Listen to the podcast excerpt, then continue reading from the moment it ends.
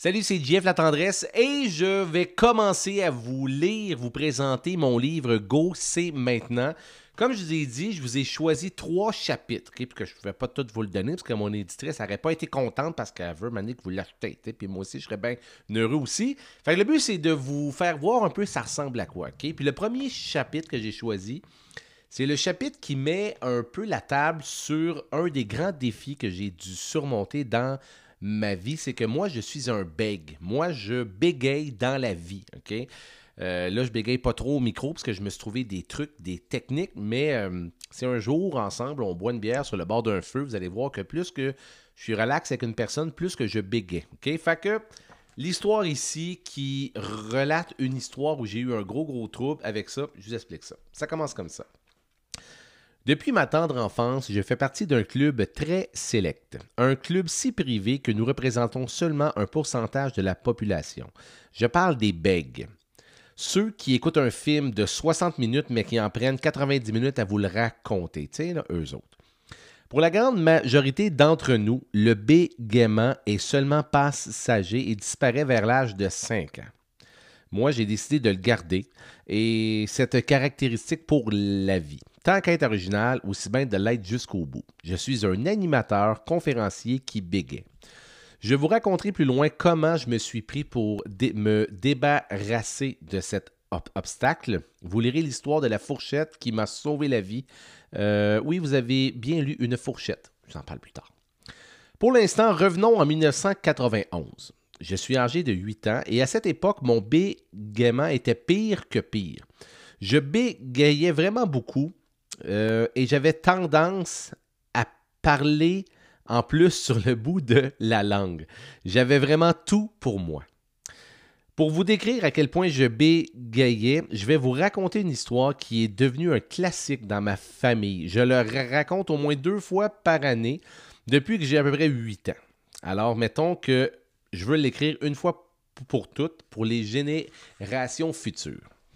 Nous étions assis confortablement dans la voiture de mon père Michel, une Pontiac 6000 blanche avec des sièges en velours rouge, la grande classe pour l'époque. En tout cas, c'est ce que mon père nous disait. Euh, il y avait des vitres électriques en plus, écoute, le grand luxe. Avant de partir, comme d'habitude, euh, moi puis mon frère Ghislain et ma soeur Sophie, on s'était maillés pour savoir qui allait s'asseoir sur le bord de la vitre qui marchait. Parce que mon père avait un trouble électrique, puis toutes les fenêtres de la voiture ne marchaient pas, sauf une seule. Alors l'histoire se déroule au coin de la rue sur un feu rouge de circulation. Mon père était arrêté dans sa voiture et à notre droite, il y avait un garage. Et dans le stationnement, il y avait un étalage de fleurs où une dame vendait des fleurs pour la fête des, des, mères qui avait lieu le lendemain. À ce temps-là, ma mère travaillait pour une association de jardinage qui s'appelait Maison Fleurie. Elle était curieuse de savoir la provenance des fleurs et que cette dame vendait parce qu'elle n'avait pas le droit d'en vendre sans passer par maison fleurie. Hein? Ça, commence à bégayer. En attendant le feu vert, puisque j'étais du côté de la vitre qui marchait, ma mère m'a demandé Hey GF, est-ce que tu peux demander à la femme de quelle fleuriste proviennent les fleurs J'ai dit Ben oui, maman, il n'y a pas de trouble. Fait qu'après avoir accepté la mission très importante, j'ai ouvert la fenêtre pour demander à la, femme de quel fleuriste provenaient les fleurs. Et là, c'est là que ça commence. De de C'était simple, non? Une seule petite phrase à dire. De quel fleuriste proviennent les fleurs? Mais tout ce que j'arrivais à dire, c'est Rien ne voulait sortir d'autre de ma bouche que le sacré de qui était prisonnier de ma gorge. Il avait pas de l'air pressé de sortir, lui. Puis moi, là, je, ferme le livre. Ce que je me rappelle, c'est de voir la face de la femme qui voyait juste un petit gros sortir la tête pendant une longue minute. je retourne au livre. Euh, note, pour ceux qui ne bégaient pas, le sentiment d'être bloqué, parce que là j'ai été bloqué avec le de le sentiment d'être bloqué est difficile à expliquer. C'est réellement comme si le mot qu'on a en tête ne veut pas sortir. On dirait même que euh, plus qu'on essaie de respirer, plus que ça devient pire. On bégaye alors plus intensément. C'est pour cette raison que certains bègues plus intenses bégaient jusqu'au bout de leur souffle. Parce que si tu prends ton souffle, tu vas bégayer encore plus. Euh, bref, c'est pas le fun, tout ça. Au bout d'une minute qui m'a semblé une éternité, ma phrase ne voulait toujours pas sortir de ma bouche, le fameux Decafleuris. Je vous rappelle que nous étions toujours arrêtés sur un feu rouge et que mon temps était limité puisque je devais le dire avant que le satané feu tombe au vert. Dix secondes plus tard, rien, je, n'avais rien trouvé de mieux à dire que ma, maman. Et puis elle disait Vas-y, Jeff, vas-y, t'es capable. Puis on dirait plus qu'elle me, me, le disait, plus que ça me stressait. Parce que. Écoute, c'était fou. Finalement, au bout d'un moment interminable, le feu passa au vert. Alors mon père avança doucement, il essayait de pas trop aller vite pour que je dise le mot, mais plus qu'il avançait, plus que je me sortais la tête, puis plus que je criais fort. Bref, un moment donné, ma mère a juste dit Jeff, lâche le dédé! Et puis, j'ai jamais été capable de terminer ma phrase.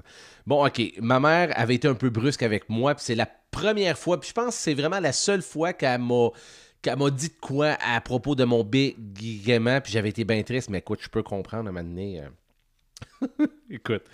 Euh, sur, sur, le coup, j'ai vécu cette expérience difficile, car je voulais vraiment dire ces mots qui me semblaient si faciles à prononcer, de quel fleuriste proviennent les fleurs.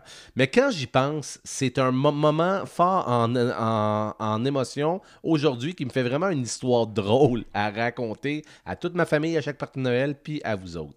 Chaque fois que cet incident me revient en tête, j'aime imaginer à quelque part au Québec.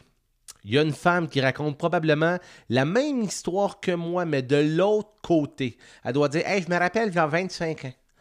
La veille de la fête des mères, il y a un petit gros qui a sorti sa tête. Puis elle, elle sait pas. Moi, je sais ce que je voulais dire. Elle, elle, elle, sait pas. Les leçons que j'ai apprises de cette histoire, c'est vous allez vivre des échecs au cours de votre vie.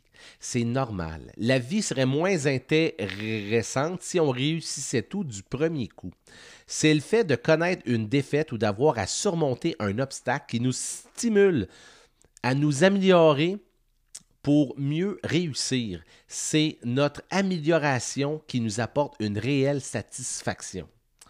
Et puis, voyez aussi toutes ces expériences-là comme des apprentissages. Là, moi, je sais bien que c'était un petit peu drôle, puis une situation quand j'étais jeune, mais d'un fois, vous allez. Des situations comme ça, que vous sentez que vous n'avez pas le contrôle, ça risque de vous, vous, vous, euh, vous arriver à vous autres. Puis, dites-vous toujours qu'il y a toujours du, du positif puis au pire, allez, ça va vous faire une excellente histoire à raconter plus tard. J'espère que ça vous a plu. Vous pouvez continuer votre écoute dans la prochaine capsule ou le prochain podcast pour un autre chapitre du livre Go, c'est maintenant.